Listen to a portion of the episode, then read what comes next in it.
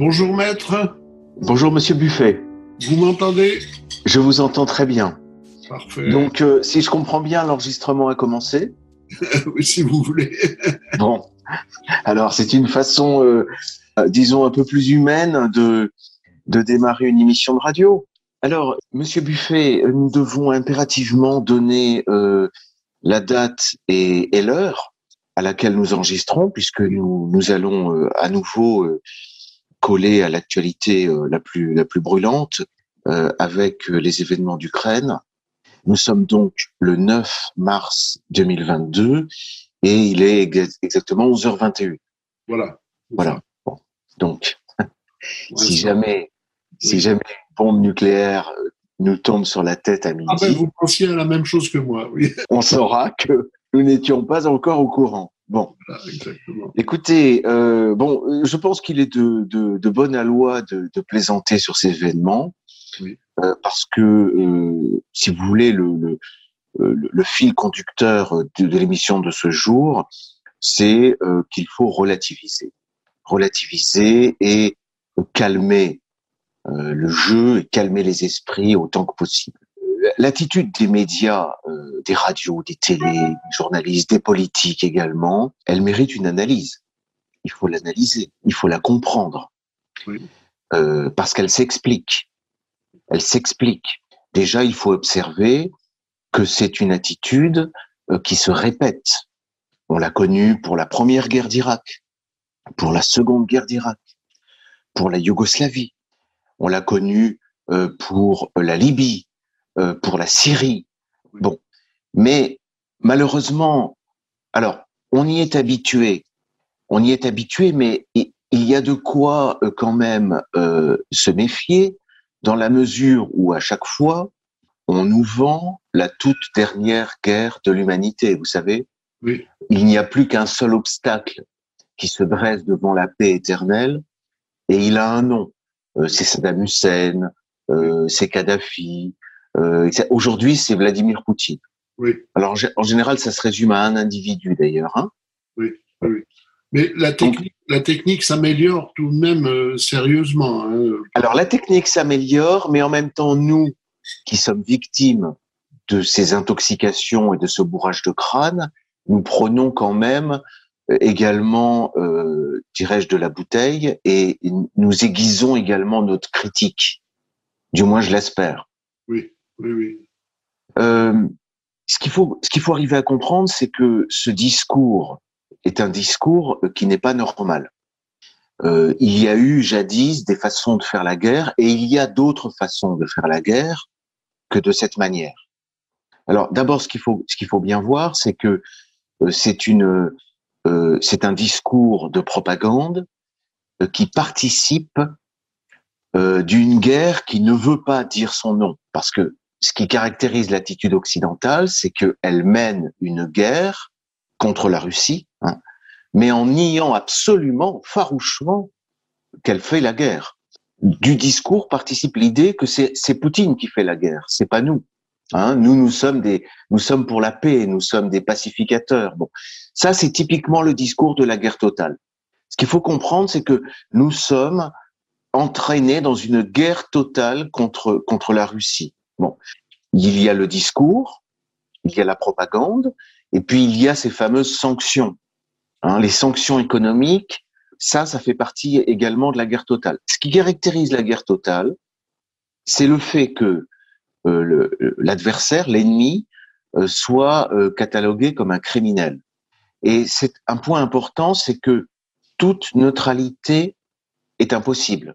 C'est à ça que je veux, je veux venir. Euh, les États tiers sont dans l'impossibilité de rester neutres. Parce que quand vous avez, soi-disant, en face de vous, un, un État criminel qui est, qui est, qui est coupable d'avoir déclenché une guerre d'agression et de se comporter de manière criminelle, euh, vous ne pouvez pas rester neutre. Bon, et ça, du point de vue du droit international, c'est un point très important.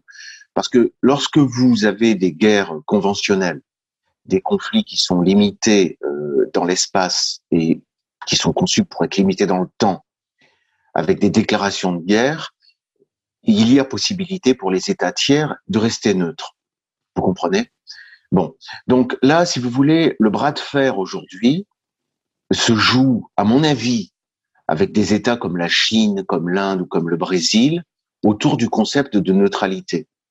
C'est pour ça que je crois qu'il est important d'observer l'attitude de la Chine et les commentateurs nous disent, vous voyez, la Chine ne soutient pas Poutine, euh, Chine, dans l'idée que euh, la Chine participerait de l'offensive contre la Russie. Or, je crois que l'attitude qui peut le plus euh, troubler euh, l'offensive euh, américano-occidentale, c'est la neutralité.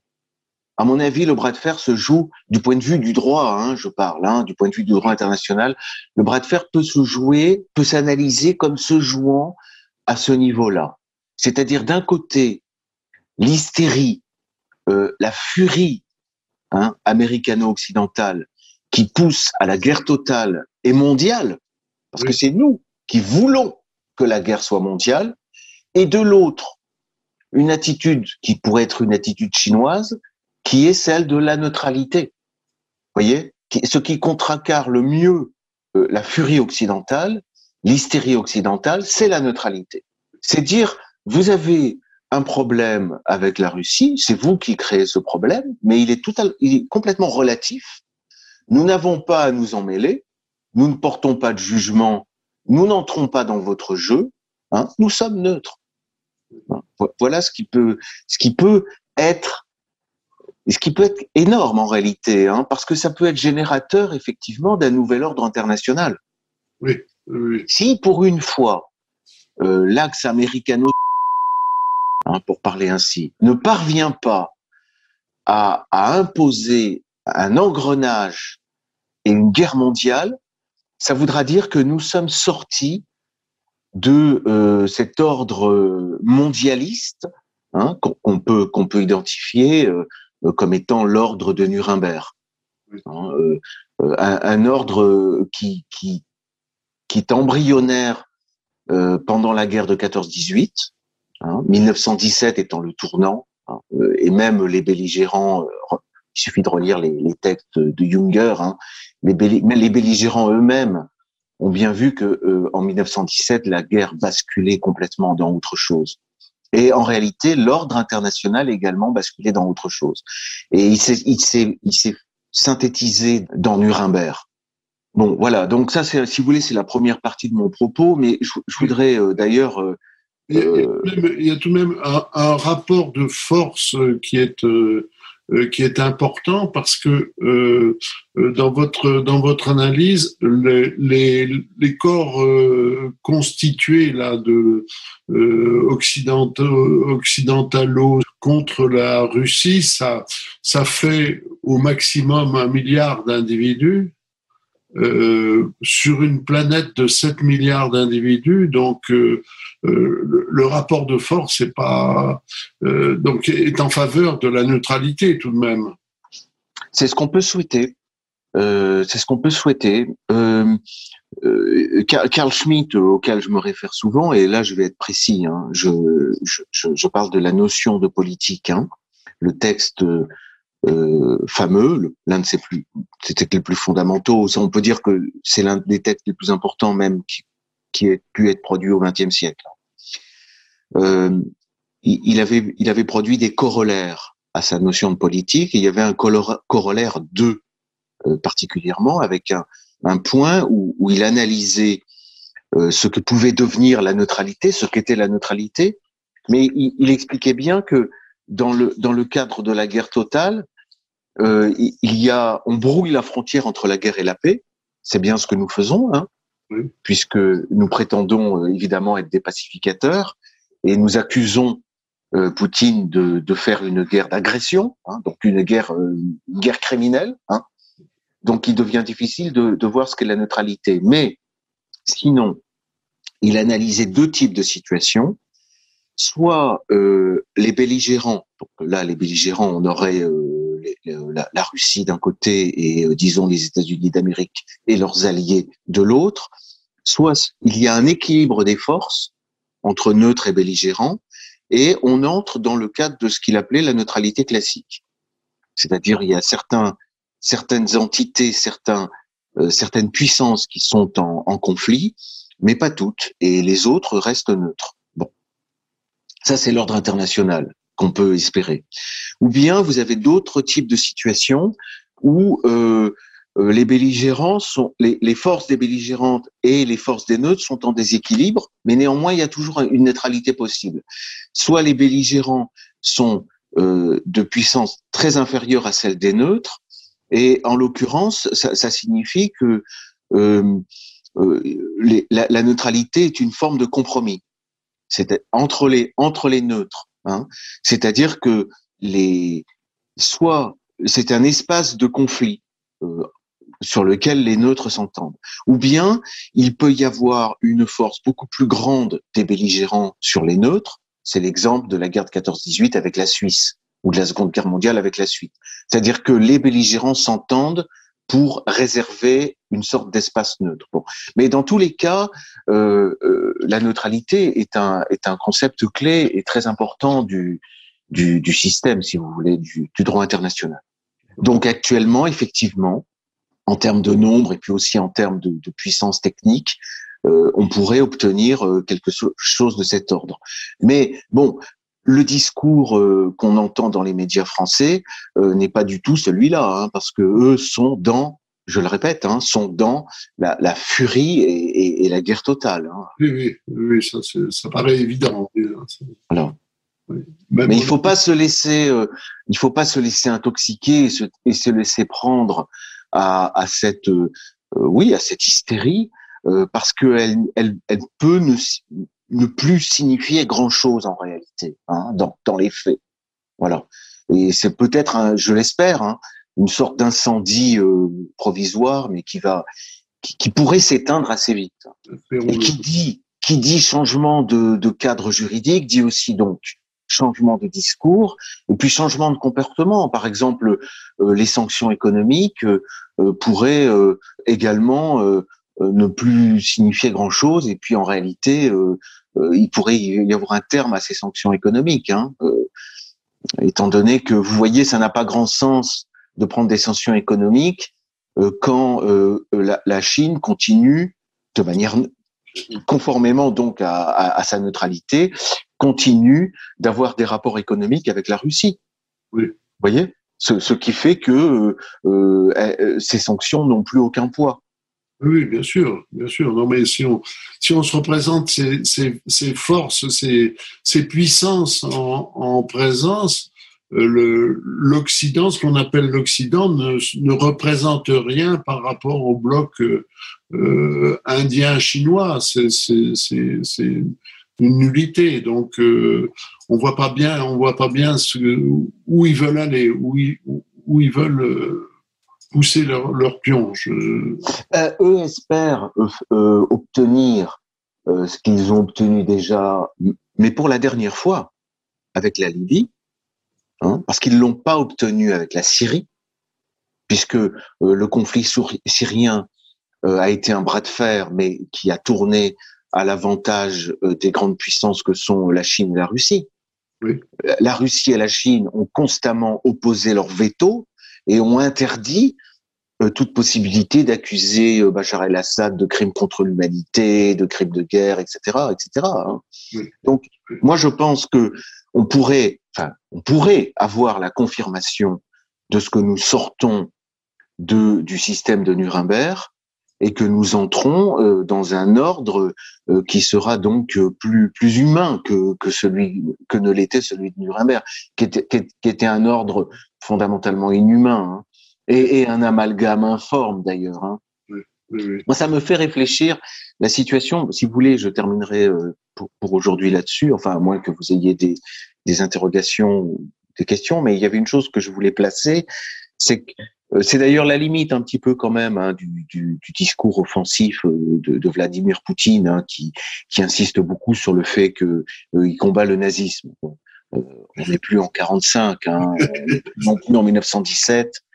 Euh, donc bon, mais je veux pas critiquer le moindre du monde, ni, ni le discours russe, ni, ni l'offensive russe, qui, qui est une opération militaire hein, de pacification pour le coup, réellement hein, et, de, et, de, et, de, mise en ordre euh, des, des, choses. Bon, mais mais quand même, il y, a, y, a, dans Nuremberg quelque chose de, d'invivable.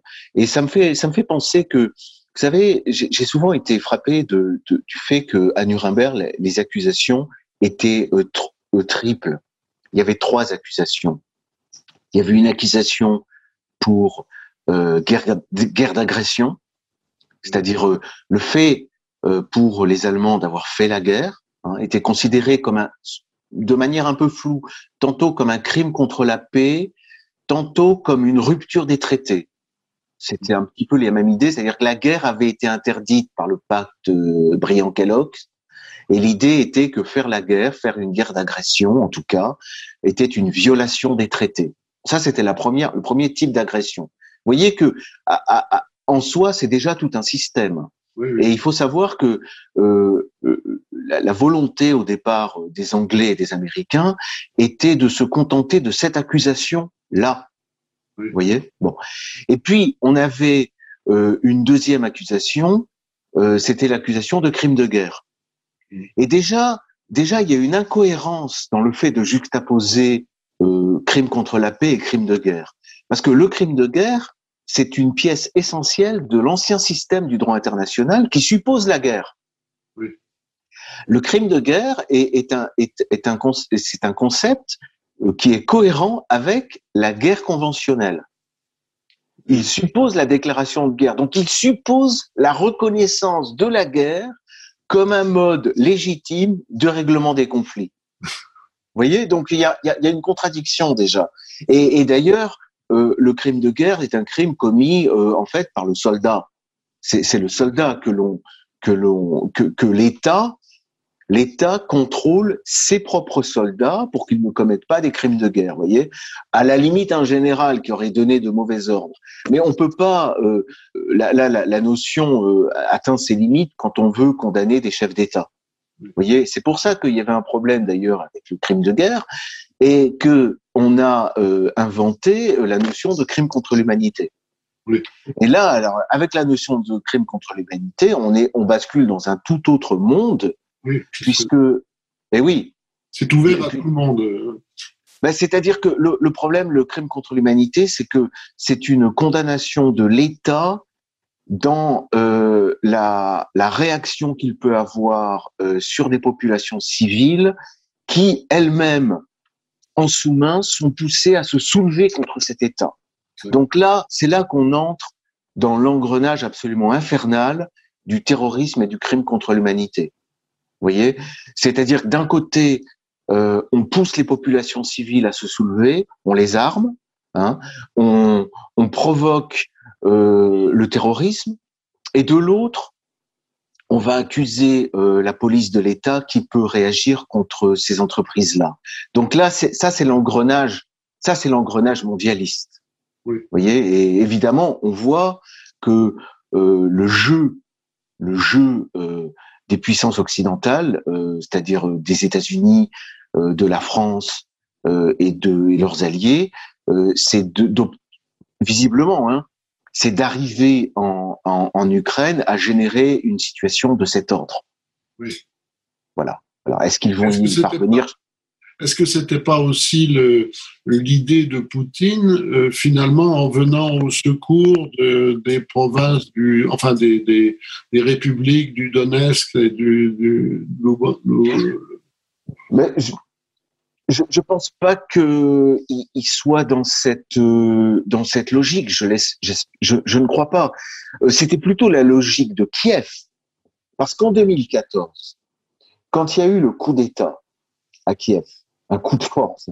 Ils ont, euh, ils ont euh, tenté d'assassiner le président légitime, le président en exercice, hein, et euh, avec l'aide des États-Unis, le, on a mis en place un, un régime complètement illégal, hein, complètement illégitime. C'est le régime actuel de Kiev. Et aussitôt, donc les provinces, les, les, les, les, provinces de Donetsk et de Lugansk, donc le Donbass, euh, a, a, par référendum euh, euh, voulu son, son indépendance, c'est-à-dire qu'ils sont restés légitimes à l'ancien et, et, fidèles à l'ancien pouvoir qui venait de s'effondrer. aussitôt, le régime de Kiev a, a traité les, les gens du Donbass de terroristes. Oui. Vous voyez, donc on a aussitôt mis en, en branle le système d'accusation de terrorisme. Si vous voulez, c'est un système à, à, à, deux, à deux tranchants. Si vous êtes du côté du pouvoir, vous accusez les populations d'être des terroristes. Oui. Et si vous voulez être du côté des populations, vous accusez le pouvoir d'être dans le crime contre l'humanité. Mais objectivement, objectivement, la situation est la même. Les événements et les actes sont les mêmes. Vous voyez? Bon. Donc là, on sent qu'on est dans une situation. Alors, il faut. C'est le piège mondialiste, hein, parce que quand vous avez soit du terrorisme, soit du crime contre l'humanité, c'est là qu'on entre dans la criminalisation de la guerre et qu'effectivement la neutralité des tiers devient quasiment impossible. Oui. Mais dans toutes les situations actuellement, euh, ce sont des concepts qui sont mis en œuvre. Regardez pour la Chine, le, le, Xi- le on accuse les Chinois de crimes contre l'humanité et en même temps on arme des djihadistes pour les pousser à, à commettre des actes de terrorisme. Vous comprenez? Donc oui. c'est- le piège mondialiste par excellence. Bon, alors je ne pense pas, parce que je pense pas que ce soit aux soviétiques, aux anciens soviétiques, qu'on puisse apprendre ce petit jeu. Hein. Et de même qu'aux Chinois, on leur apprendra pas ce qu'est la guerre subversive. Alors, le, le, et puis je pensais aussi à la Syrie parce que c'est c'est vrai que c'est pas non plus au, au, au, au parti syrien, au parti basse, euh, hein, qu'on va apprendre ce genre de technique. Mais euh, actuellement, nous avons un cadre juridique qui a été posé hein, par euh, les juristes euh, russes, parce que c'est pas pas à Poutine ou à Lavrov qu'on va apprendre ce qu'est le droit international. Il faut pas oublier que du, côté russe, on a de grands juristes hein, qui opèrent et qui, et qui, j'espère, je pense, savent qu'ils veulent instaurer un ordre international qui se tienne. C'est leur discours constant depuis la Libye et la Syrie. Bon. Donc eux ont dit, nous avons reconnu les États du Donbass comme des États indépendants. Nous avons passé des traités, euh, une alliance avec eux, et il est convenu qu'au cas où ils seraient agressés par un État tiers, nous interviendrons. Cet État tiers, c'est Kiev. Très bien. Kiev agresse et est en guerre euh, non déclarée, mais en guerre réelle contre euh, le Donbass, puisqu'il bombarde les populations civiles et il y a une ligne de front. Très bien. Nous intervenons. Donc, objectivement, du point de vue du droit international qui s'instaure, il y a une guerre euh, non déclarée et une guerre sale menée par Kiev contre le Donbass. La Russie entre en guerre contre euh, l'Ukraine. Voilà, voilà où nous en sommes. Voilà ce qu'on peut dire. Oui, C'est une des formes de, de l'analyse oui, oui. de la situation. Ça, Du moins, c'est ce qu'on peut espérer. Après, oui, je, je crois que le bras de fer se, se situe actuellement à ce niveau-là. La Russie ne doit pas, je pense qu'elle ne le fera pas, se laisser entraîner dans le cycle et le jeu de la guerre mondiale. La Chine est là comme, comme, comme, et avec le poids qu'elle représente, hein, en termes de milliards de vies humaines, de force euh, économique et également euh, de puissance militaire, pour imposer sa neutralité. Et cette neutralité, elle l'impose aux Américains. Voilà, voilà, voilà la situation. Si elle peut entraîner dans ce jeu, ce, ce grand jeu, euh, le Brésil et l'Inde, je pense que la partie est gagnée. La partie est gagnée également pour nous, hein, nous occidentaux, hein, Oui, qui bah, devons finir un beau jour par sortir par sortir de ce, de ce, de ce cycle infernal euh, dans lequel nous sommes entraînés depuis 45 Oui, oui. Voilà. et même depuis 14-18. Oui, oui. Voilà. Voilà ce qu'on peut espérer. On est entre le marteau et l'enclume. Nous, euh, bah, euh, nous, la France, euh, ne représentons rien. Ça, c'est clair. Oui, c'est ça. Mais, mais à ma foi, euh, euh, c'est vrai que dans, dans des situations euh, d'opposition entre de grands blocs co- comme, comme ce à quoi nous assistons, un, État ne peut pas s'amuser impunément à, à, à jouer la neutralité. Hein. C'est, c'est, ça relève pas d'un petit État. hein. Et vous avez vu que même la Suisse a mis un terme. Oui. Elle a pas. Voilà. Donc ça veut dire que il n'y a pas entre la Russie et, et les États-Unis, il n'y a pas de compromis pour considérer. Il pour, pour, n'y a pas d'entente pour maintenir la Suisse dans une situation de neutralité. Oui. Ça, c'est quand même très mauvais signe. Voilà. Très bien. Bon, écoutez, Merci. euh, Merci. moi j'espère que voilà, bah, je, vous en prie, euh, et euh, nous ferons le point euh, peut-être euh, euh, dans une semaine ou, ou sinon en cas de, de précipitation euh, des, des événements. Entre temps. Voilà. Et nous continuons de suivre euh, tous les observateurs euh, objectifs euh, qui temporisent la situation. hein, euh, euh, le site Égalité Réconciliation se fait largement le relais hein, de, de tous ces observateurs, Thierry Messant, Xavier Moreau, euh, etc. euh, quantité de gens qui, qui quand même donnent de l'espoir, quoi, parce que hein, beaucoup sont français. Oui. Oui, oui. Et c'est vrai que en général, dans le monde, on attend toujours euh, un peu euh, de voir euh, le discours que vont produire les Français, parce que nous avons quand même euh, une tradition de, de raison. Hein. Oui. Euh, le droit international classique a été un produit français. Hein. Vous savez que Ah bon il est connu que la, la langue de la diplomatie, Ah oui. c'était le français. Bon, voilà. Français, oui. Alors on a eu, on a eu euh, autrefois Villepin qui, qui avait pu euh, quand même euh, tenir un di- et là encore à nouveau, hein, euh, on peut observer que il tient un discours qui est qui est plutôt plutôt sage. Bon. Très bien. Merci, maître. Ben, je vous en prie, c'est moi qui vous remercie. À À bientôt. très bientôt.